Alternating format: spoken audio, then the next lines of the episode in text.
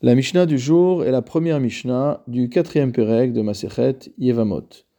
Hacholetz livimto.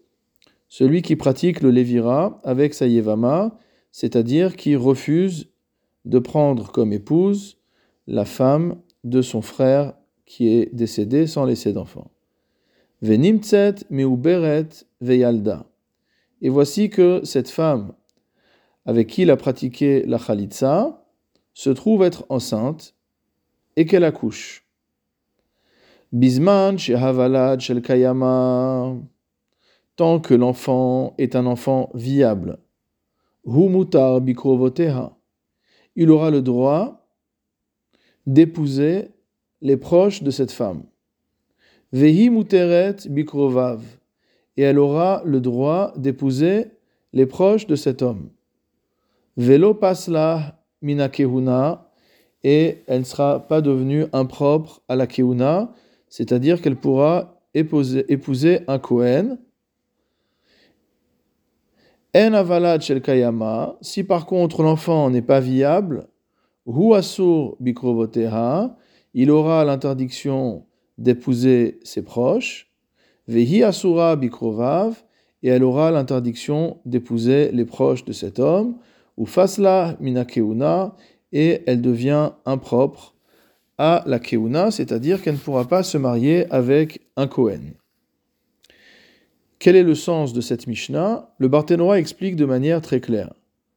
À partir du moment où un homme pratique la khalitsa avec une femme, cette femme, a priori, a le statut de chalutza. Elle a le statut d'une femme qui a reçu la khalitsa et qui, comme on l'a vu par exemple, sera interdite à un Kohen. Mais ce qui se passe ici dans notre cas, c'est qu'après avoir pratiqué la Khalitsa, cette femme se trouve être enceinte. C'est-à-dire qu'en vérité, le mari n'était pas décédé sans laisser de descendance.